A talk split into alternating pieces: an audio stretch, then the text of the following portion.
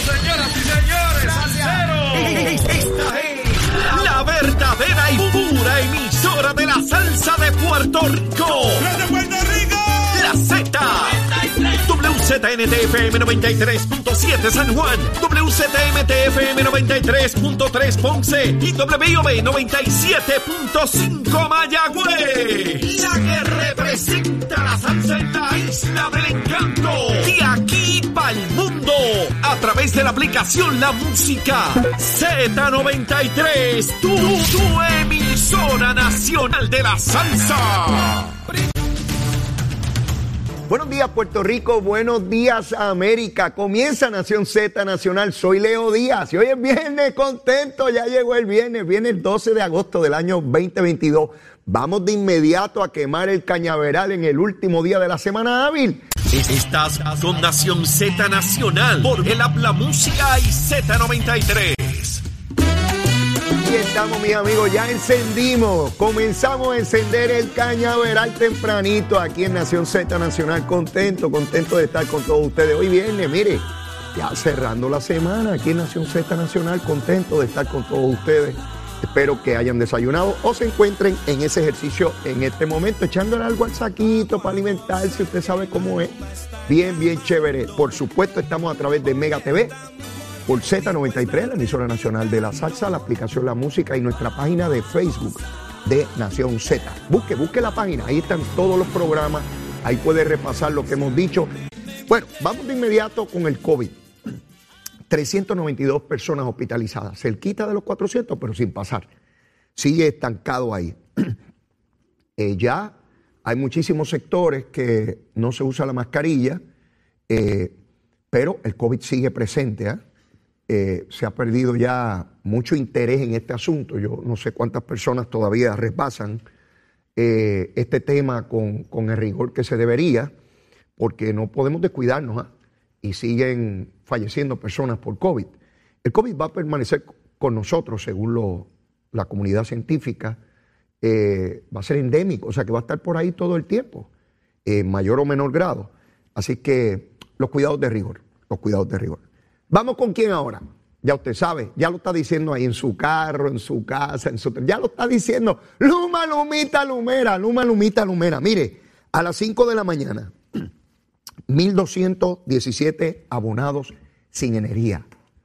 Solo 1.217 de casi millón y medio. De casi millón y medio, solo 1.217. Y cuando fui a la tabla, en la región de Carolina, todo el mundo tenía energía eléctrica. Todo. Todo, todo. Era cero eh, el número en cuanto a los que le faltaba. Es, es importantísimo esto. En la región de Ponce solo 12 no tenían energía. Increíble, ¿verdad? Porque como nos han dicho que Luma es una cosa desastrosa y que nos quiere liquidar a todos. Mire la tabla que tengo en pantalla ahora. Esto es ahora mismo, ahora mismo. Producción lo accesaron ahora mismo. 1140, menos que a las 5 de la mañana. Solo 1140 abonados sin energía. El área de Ponce, la región, solamente 9 no tienen energía. San Juan 314. En Carolina 1, uno solo no tiene energía. En Bayamón 133. En Arecibo 49 y Mayagüez, que es la más alta, 508. Cagua 126. Ahí está la tabla. Jaramillín, Jaramillín, Luis Raúl, papito, ¿te levantaste? Chequeen eso, a ver si es verdad o nos están cogiendo de tontejo. A ver si a lo mejor Luma es una embustera, ¿verdad? A lo mejor esa tabla es un embuste y yo estoy diciendo embustes aquí tempranito. ¿Sí? Jaramillín, papito, despierta. Chequéate eso, a ver si es verdad, tú que sabes mucho y estás rápido que explota algo diciendo que Luma se tiene que ir. Ir a buscando los chavitos, a ver si, mire, a ver si vuelve la utilia a cobrar buenos chavos, tan buenos que son los chavitos. Yo sé, yo sé, hijo, que está la cosa mala. Sí, te movieron ahora por otro lado y no, no ganan los mismos chavitos. Tan bueno que era, ¿verdad? Dirigiendo la Unión allí descansando este, debajo, como las tortuguitas desobando y ganando bueno. Y criticando a los gobiernos, seguro. Lo que hago yo aquí todos los días, bien chévere. Seguro, sentadito aquí. Mira, ganando chavitos. Tan buenos que son los chavitos, ¿ah? Qué buenos son los chavitos. Ahora, Millín, vete con Luis Raúl por ahí en una procesión a ver si esos números son verdaderos o si eso es una mentira. Nada personal, hijo, sabes que te quiero. Besitos en el cuti, ¿sabes? Nada personal. Pero hay que decir esta gusanguita. Pasamos de Luma, Lumita, Lumera. Ayer, por falta de tiempo, no pude mencionarles un allanamiento gigantesco que ha hecho la policía de Puerto Rico junto a la Policía Municipal de San Juan. Óigame. Ah, la Policía Municipal de San Juan, digo, felicito tanto a la estatal como a la municipal. En el caso de la municipal, en los cuatrenios anteriores, la alcaldesa no le permitía a la Policía Municipal hacer el trabajo que, tiene que hacer, particularmente a la unidad de impacto.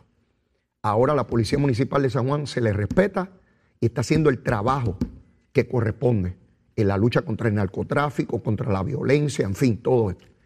Pues mire, han producido un allanamiento espectacular, donde tienen una enorme cantidad de armas de fuego de todo calibre, con una cantidad de municiones de balas, pero es de los allanamientos de armas de fuego más grandes que se haya dado en, una enorme cantidad de tiempo. Esos son mesas y mesas llenas de armas que uno... Eso ocurrió en, dos residenciales. Se allanaron estas armas de fuego. Entonces uno se pregunta, si en un lugar tan reducido, comunitario como ese, encontraron una cantidad tan exorbitante, tan dramática de armas de fuego, ¿usted tiene idea de las armas de fuego ilegales que hay en Puerto Rico? Y no son cualquier porquería, estamos hablando de armas de una potencia fenomenal. La inmensa mayoría de ellas en manos de, chamaquitos, de nene. 14, 15, 16, 18 años. Rociando balas por ahí como matando gente a plena luz del día, de carro a carro, este, no importa dónde esté, no importa si está la familia, los hijos, personas inocentes, no importa, no importa, es una barbaridad.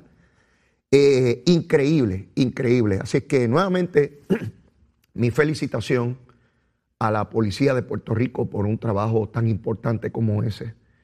Obviamente cuando se dan estos eh, operativos por parte de la policía, ya sea porque se arrestan a individuos como estos o que se allana y se confisca armas o drogas, eso crea desasosiego y guerra entre bandos, ¿verdad? Por quién ocupa el espacio. Así que es el cuento de nunca acabar, ¿verdad? Se agarra al jefe del punto de droga y va a venir alguien a, sustituirlo. Se trata de dinero, de chavitos. Mire, por donde quiera que hablemos aparecen los condenados chavitos. Sí, sí, sí. Esta cosa, el dinero, es, terrible. Y unos se meten a la corrupción y otros le roban a fulano y otros cogen la púa sin tener derecho y aquel le quitó a aquel al otro y el del punto de droga también, unos legal y otros legal o ilegalmente en el mundo formal y en el mundo informal. Los chavitos, los chamitos. Eh, como el hombre de las cavernas. Y digo hombre porque así se le dice, pero el hombre y la mujer de las cavernas, ¿no? El hombre no vivía solo allí. Este, en lo que llamaban la división natural del trabajo. La mujer se quedaba atendiendo a la criatura y el hombre salía a cazar. Desde allá viene el machismo, ¿sabes? Porque la mujer tenía que quedarse en la caverna, era la que le daba alimento a la criatura. Sí, porque no había fórmula, no iban al supermercado a comprar fórmula cuando vivíamos en la caverna. Eso era allí, había que ir a matar un animal para comérselo. Y el hombre era el que salía. Desde allá, la división natural del trabajo, como le llaman algunos en, el estudio del socialismo y toda la cosa, pero no me voy a meter por ahí, no me voy a desviar. A lo que voy es que tenemos mucho que avanzar como sociedad todavía para, para tratar de eliminar este problema del narcotráfico, que su base es económica, es dinero, no otra cosa. El día que la droga no produzca dinero, la gente no se va a dedicar a eso. Por lo menos no van a estar matando y toda la cosa, excepto los que dependan, ¿verdad?, su, su cuerpo de utilizar drogas, que no son solamente las ilegales. Hay muchísimas personas que dependen de drogas legales, de las que prescribe el médico, porque tienen condiciones, ¿verdad? Pero bueno, eh, a seguir, a seguir allanando, a seguir buscando esas armas, a seguir confiscando la droga y algunos dicen que no debe haber la lucha contra el narcotráfico, que ha sido este, un fracaso. Pues yo no conozco nada más que se haya hecho en algún sitio que lo haya eliminado. Eliminado, no conozco. Y algunos me van a referir a países por allá lejísimos y qué sé yo qué. Yo estoy hablando de caribeño y latinoamericano. Caribeño y latinoamericano en nuestra realidad social y económica. Y no conozco ninguna otra cosa. Escucho mucha gente que habla y dice y escribe y, filosofa muchísimo, ¿verdad? Pero ahora los tomates, cuando los asaltan, necesita un policía al lado. Pero bueno, seguimos. Miren, ustedes saben el allanamiento que se produjo en el Departamento de Educación hace dos días atrás. Estábamos aquí en el programa cuando se estaba realizando el mismo. Resulta que hay un, un funcionario de nombre Kelvin Pagán, que era, y digo era porque lo suspendieron, gerente de educación técnica del Departamento de Educación, un hombre joven, y llevaba ahí muy poco tiempo. Se señala que es la persona que se está investigando en este allanamiento y se alega, miren lo que son las cosas, es que uno, ¿verdad? Yo les he dicho que cuando agarren un corrupto y el esquema sea burdo, torpe, que es evidente que es un bruto el que lo... Le tienen que meter cinco años más por bruto. Hay que enmendar los códigos penales, estatales y federales, para cuando cojan un pillo bruto, meterle cinco años más por bruto. Mire, le estamos dando cinco años por el delito, pero le estamos dando cinco años más por imbécil, por bruto. Porque mire lo que usted hizo aquí, era fácil cogerlo. Se alega que este señor, se alega, ¿verdad? Porque yo no sé si eso es cierto, pero se alega que hizo una corporación y que desde la posición del gobierno que ocupaba asignaba dinero a su propia corporación. ¿Usted puede creer cosas iguales? ¿Será, será, no puedo decir la palabra aquí? Es que uno se pregunta, ¿cómo es posible que alguien que dirige una entidad de gobierno que asigna dinero, los chavitos, volvemos a los chavitos, están donde quieran los chavitos, construye, crea una corporación suya, personal, y le asigna a los chavos, ah, pues yo lo saco de este pote y lo echo acá porque este es el mío. No, se lo voy a dar a otro si estos son los chavitos míos. Pues hay un allanamiento, obviamente procurando información, evidencia para procesar. No sé si finalmente lo acusan, pero todo parece indicar por la información que hay, que él es, al menos él es la tarjeta. Si hay más personas envueltas, no lo sabemos. Pero lo traigo para que ustedes vean como legisladores que se han declarado culpables, que le pedían dinero a los empleados y le pedían mediante mensajes de texto, mira, los chavos que me debes del salario que yo te pago, envíamelos por ATH móvil. Mire, bendito sea Dios. Ahí, no, ahí es el último nivel de, de brutalidad. Escribir por texto, mira, nene o nena, envíame los chavitos. Este es el numerito, los de este mes que no me los han enviado. ¿Usted, puede creer eso? Para no hablarle de los esquemas de los alcaldes que hemos tenido. Está ahí, se declararon culpables, se están declarando culpables. En el caso de Mayagüez, Eugenio García y Joseph Kirland, por el esquema de Mayagüez, del dinero que se destinó para la sala de trauma, para finalizar la misma, para que la gente de Mayagüez y de la zona oeste no tuvieran que venir a centro médico, para descongestionar a centro médico, para aumentar las probabilidades de que una persona viva, porque no hay que traerla desde allá hasta acá con los riesgos enormes que eso conlleva. Pues ya ustedes saben que el alcalde, junto con estos paros, decidió poner su chavo ahí, invertir en una cosa y darle en garantía propiedades del municipio. Y ahí se están declarando culpables, no tienen alternativa. ¿Cómo vamos esquema por esquema? Hace unos días, semanas, arrestan a la ex gobernadora Wanda Vázquez. Y entonces uno ve que no hay propósito de enmienda. O sea, no importa los casos. ¿Cuántos casos van? No de ahora, desde los últimos 30 años. Legisladores, alcaldes, funcionarios, esquemas de una naturaleza, de la otra. Y siguen, continúan. Y en este momento en que estamos hablando, ¿Cuántos más están robando en este momento? ¿Qué hora es? 8 y 22. ¿Cuántos ladrones están robando en este momento? Porque yo estoy seguro que el que quiere meter la mano la va a meter a como de lugar. No hay manera. Y saben que los van a coger y que los van a procurar, pero entienden que a ellos no. O que el esquema que ellos tienen es el mejor. Y los que son más brutitos, pues como quieren los chavos, pues con los esquemas de esos tontos que tienen por ahí, que es fácil atraparlos. Increíble, ¿verdad?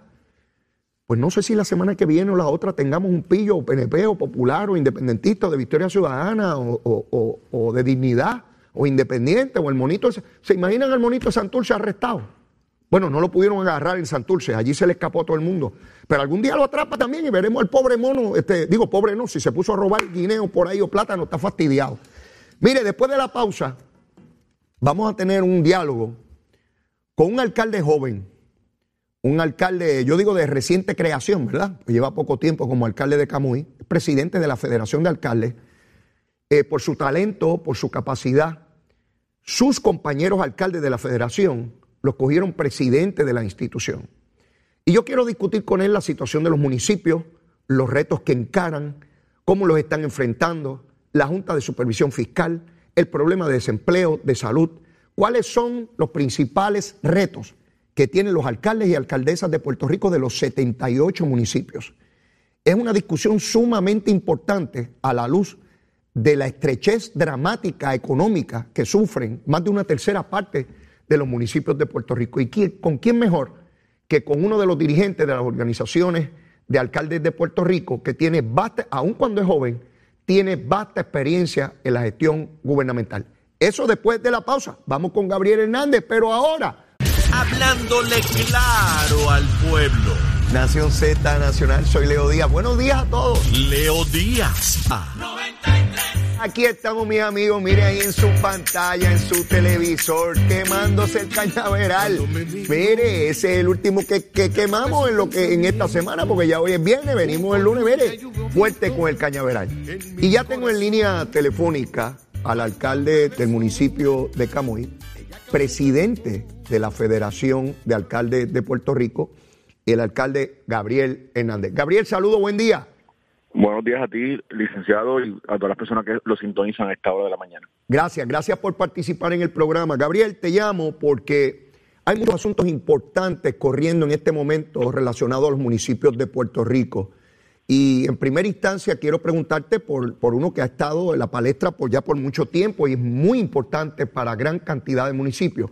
Y me refiero al famoso fondo de equiparación estos recursos que se le allegan a distintos municipios para que puedan atender sus necesidades, eh, el fondo que la Junta de Supervisión Fiscal insiste en eliminar.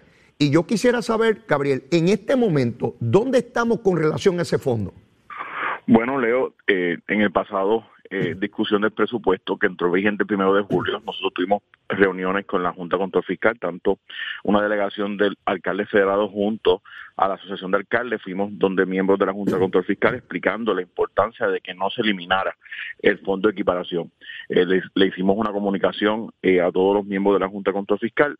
Luego de eso, al no haber un acuerdo en la Asamblea Legislativa de de aprobarse un presupuesto, la Junta Control Fiscal eh, sometió su presupuesto y dentro de su presupuesto eh, no nos, nos, no, nos eliminó la porción de 44 millones de lo que es el fondo de equiparación, sin embargo, nos incluyó un fondo especial que ellos le llamaron un fondo de inflación de 40 millones para sustituir lo que es el fondo de equiparación.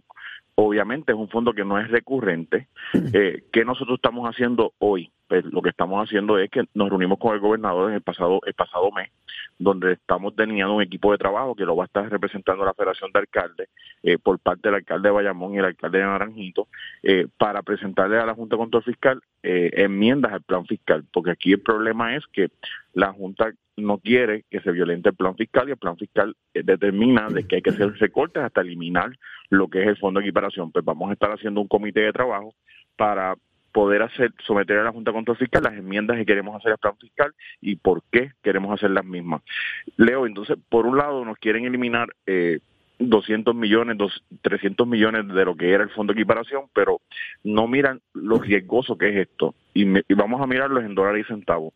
La cantidad de millones de dólares que reciben los municipios, los 78 municipios, por diferentes fondos federales, sesión 8, Head Start, CDBG, eh, los municipios no entitlement. Todos estos fondos se, se, distribuyen a los municipios basado en sus necesidades de la población. eh, personas que tienen un nivel e, económico eh, por debajo a nivel de pobreza, personas que tienen unas condiciones eh, particulares por vivir en, en áreas remotas eh, a, a los pueblos que son metropolitanos, por ejemplo, en el caso de Comerío. Eh, Comerío tiene menos de 20 mil habitantes, recibe eh, sobre 5 millones en fondos federales, que es STAR, CDBG, sección 8. Si pasamos Comerío al municipio de Bayamón, que es lo más cercano, esos 20 mil habitantes no van a representar ningún incremento en fondos federales al municipio de Bayamón. Va a tener que el municipio de Bayamón absorber esos 20 mil habitantes y van a perder automáticamente todos esos fondos recurrentes que recibe el municipio de Comerío por estar ubicado eh, en el centro de la isla, por tener un nivel de pobreza por debajo eh, a lo que a lo que realmente es a nivel, en áreas metropolitanas. Y es un ejemplo de que por un lado queremos eliminar 300 millones pero por otro lado cuánto más vamos a perder eh, en esa argumentación final que me, que me das estás tratando de, de, eh, representar lo que significaría este planteamiento de que hay que unir municipios. O sea, realmente cuando hablan de unir municipios, tú, tú señalas, tomas como ejemplo Comerío, si se pasara con, con, con Bayamón, eh, sería más población, pero no un aumento en, en términos de los recursos federales que llegan para atender esa población adicional. Claro, porque ya automáticamente los perderían porque ya no están en el nivel de pobreza que estaban cuando se trataba del municipio de Comerío solamente. O sea, que esto, y eso pasa en Las Marías, pasa en, Maricao, pasa en Jayuya. Eh, volviendo, volviendo, quiero ir ahí, pero, pero quiero regresar momentáneamente al fondo de equiparación. Originalmente este fondo, ¿de cuánto dinero estábamos hablando? Eran 350 millones. Y eso fue bajando paulatinamente hasta llegar hoy a qué cantidad? que hoy está hoy está en 44 en 44 millones. Y lo que hizo la junta, que parece una cuestión más ideológica que de principio, eh, es cambiarle el nombre, pero con los mismos fondos, Gabriel prácticamente lo que cambiaron, lo que nos, que nos redujo fueron 4 millones, de los 4 de los 44 que nos eliminaron, nos sustituyeron 40 a un fondo llamado eh, Fondo de Inflación para mitigar la inflación que estamos viviendo a nivel. Pero hace lo mismo y se distribuye Pero igual. La función sí, porque es para operación. Eh, la Junta Contra Fiscal le dio la facultad al CRIM eh, de distribuir los mismos y basado a la pérdida de fondo de equiparación, el CRIM los distribuyó, la Junta Control Fiscal aprobó esa distribución y ya en la remesa que se recibe mensualmente, ya los alcaldes y alcaldesas recibieron la primera, la primera parte. Pero Gabriel, eh, si eran 300 y ya vamos por 40, ¿cómo esos municipios operan? Bueno, realmente ahora mismo están operando artificialmente porque el gobernador, eh, desde que llegó eh, en el 2021, ha sido un gobernador que ha estado trabajando en sintonía a favor de los gobiernos municipales eh, y rápido que, llegó nos hizo una asignación de fondos, eh, lo que le llamamos fortalecimiento municipal, y lo que se perdió en el presupuesto anterior, que me refiero al presupuesto 2021-2022, eh, él nos lo devolvió a nosotros en fondos ARPA. Ah, ya por veo. Tres años, por tres años consecutivos. El pasado año fiscal recibimos lo que se había perdido en ese año fiscal a través de fortalecimiento municipal, que fue el programa que estableció el señor gobernador. En este presupuesto vigente, eh, esa esa cuantía permanece y en el próximo presupuesto, que es el 2023-2024, también lo vamos a tener.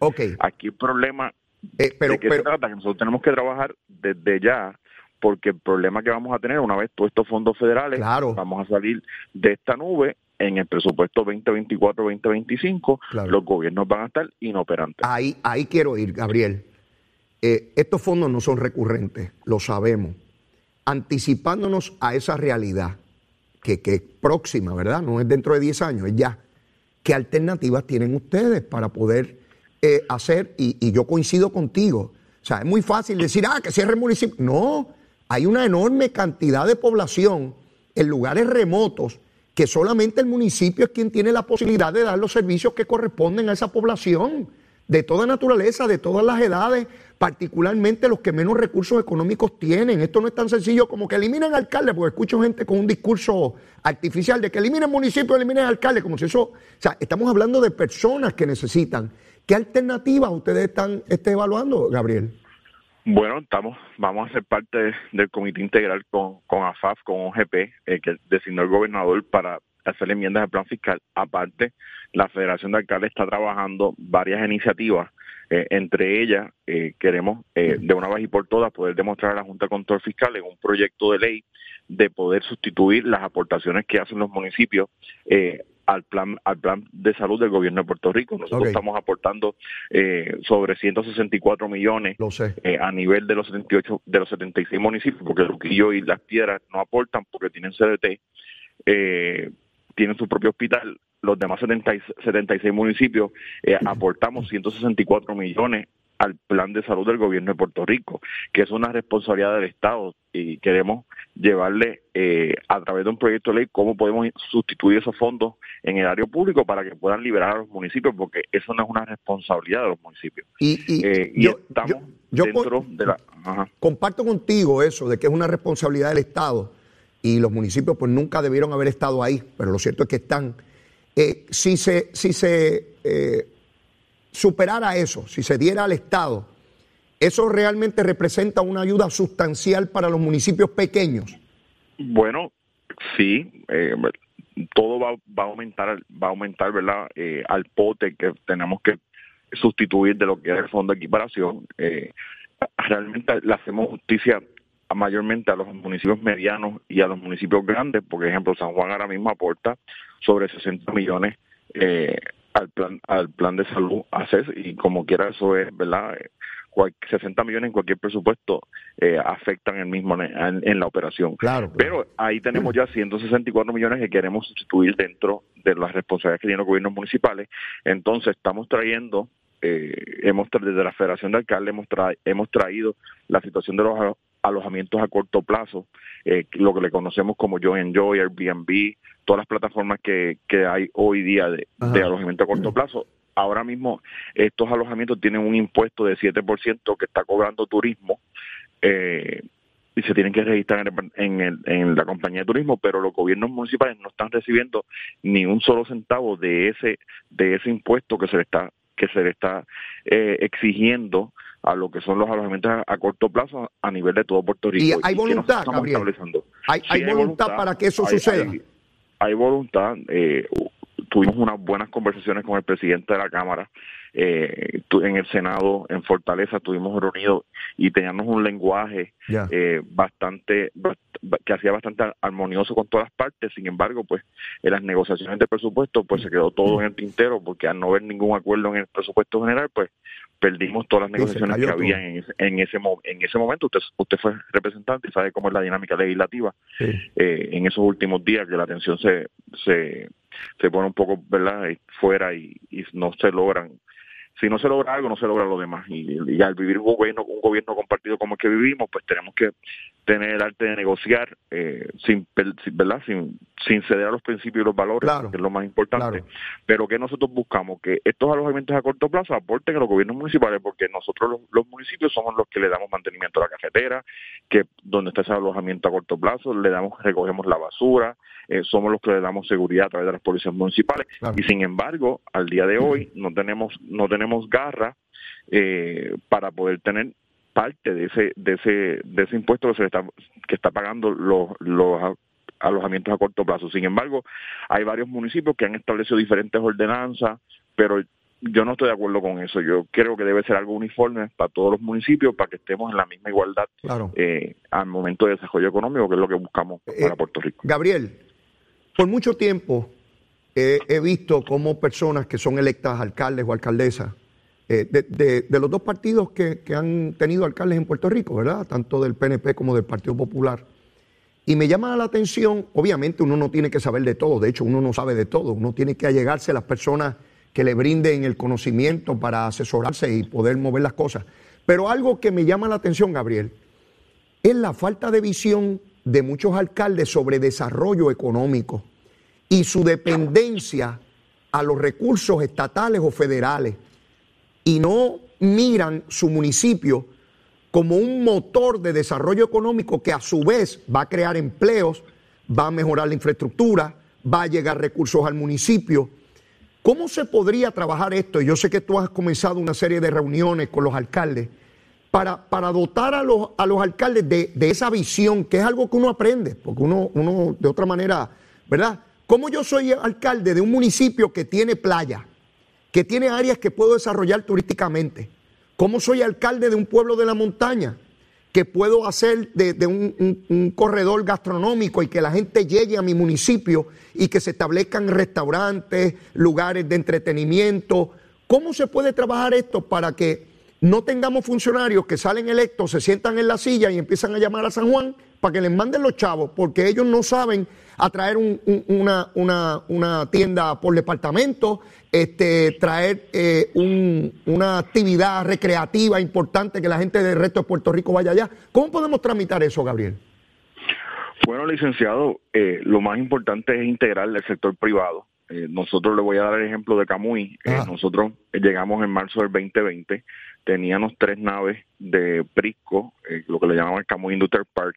Tres edificios tres edificios completamente eh, en desuso. Había uno que se estaba eh, se estaba remodelando con una asignación de fondos que el alcalde anterior había, eh, logrado con el ex, con el ex gobernador Ricardo Rosselló y los demás estaban completamente en desuso y, y no tenían no se podían utilizar en ese momento pues comenzamos nosotros con nuestro equipo a identificar cuáles eran las posibilidades para poder este ocupar esas eh, esos edificios. Y tuvimos eh, varios anuncios eh, por redes sociales, por periódicos, recibimos varias propuestas y, en menos de 90 días, Leo, te tengo que decir que llenamos los tres edificios, tenemos una expansión de, de, una, de una fábrica de hacer este, ropa militar y nos traímos del pueblo vecino de Arecibo, Arecibo Home Design, sus operaciones ahora principales están en Camuy porque ellos querían expandirse,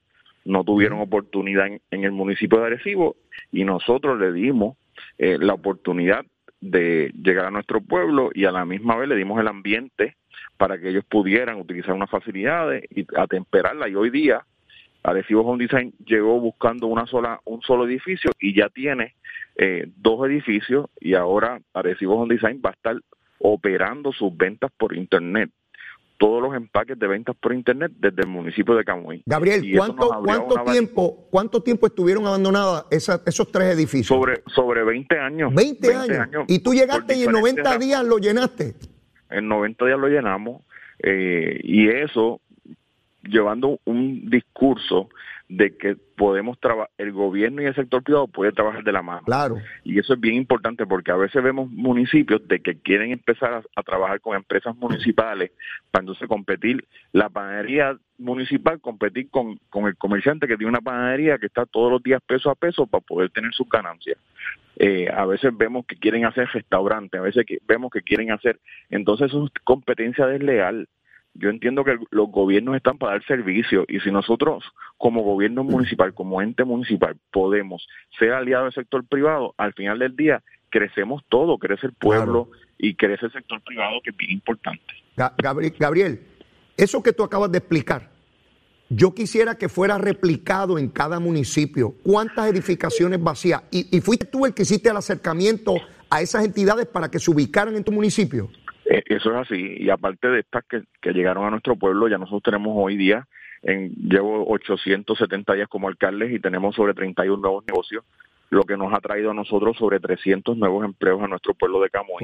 Eh, en el pasado año fiscal, eh, los recaudos por, por impuestos, en lo que conocemos como el IVU, eh, superamos el 126% de lo que se había proyectado en el presupuesto anterior, sobre un 26% eh, de mayor recaudo eh, en lo que fue el IVU municipal y eso pues nos da unos índices de que de que vamos que vamos por la ruta que vamos por la ruta correcta. Y, lo, de la Federación de, Alcaldes lo que hemos estado haciendo trayendo a, a, a Prisco a cada una de las reuniones que estamos haciendo a nivel de distrito, invitando a los alcaldes federados para que ellos eh, vean cuáles son sus alternativas, cuáles son sus lotes que tienen disponibles, porque no tan solo Prisco tiene los municipios edificios, también tiene terreno y también tenemos que desarrollar los mismos. Eh, y en la última reunión, que fue pasado miércoles que tuvimos eh, en el municipio de Guaynabo, traímos a Invest Puerto Rico, donde vamos a estar haciendo alianzas, haciendo firmando un MOU entre el municipio y Invest por Puerto Rico para que Invest nos ayude a mercadear las áreas de desarrollo económico que tenemos en cada uno de los municipios. Excelente. Tengo que ir a una pausa, Gabriel, y disculpa que abuse de tu confianza, pero me quedan unos temas muy importantes que quiero cubrirlo en el próximo segmento, que va a ser de 9 a, a, 9 y 20, 9 y 22 por ahí, y te voy a pedir por favor que te mantengas en línea para, para que me des tu opinión sobre esos otros temas. No hay problema. perfecto, perfecto. Así que, mis amigos, no se puede perder esta discusión. Ahí usted ve un alcalde con visión, un hombre joven, un hombre dinámico, presidente de la federación, proyectando lo que hay que hacer, buscar innovar, creatividad. Eso es lo que esperamos de los funcionarios públicos de todos los partidos, ¿ah? de todos los partidos. Pero mire, luego de la pausa continuamos, llévatela, chero.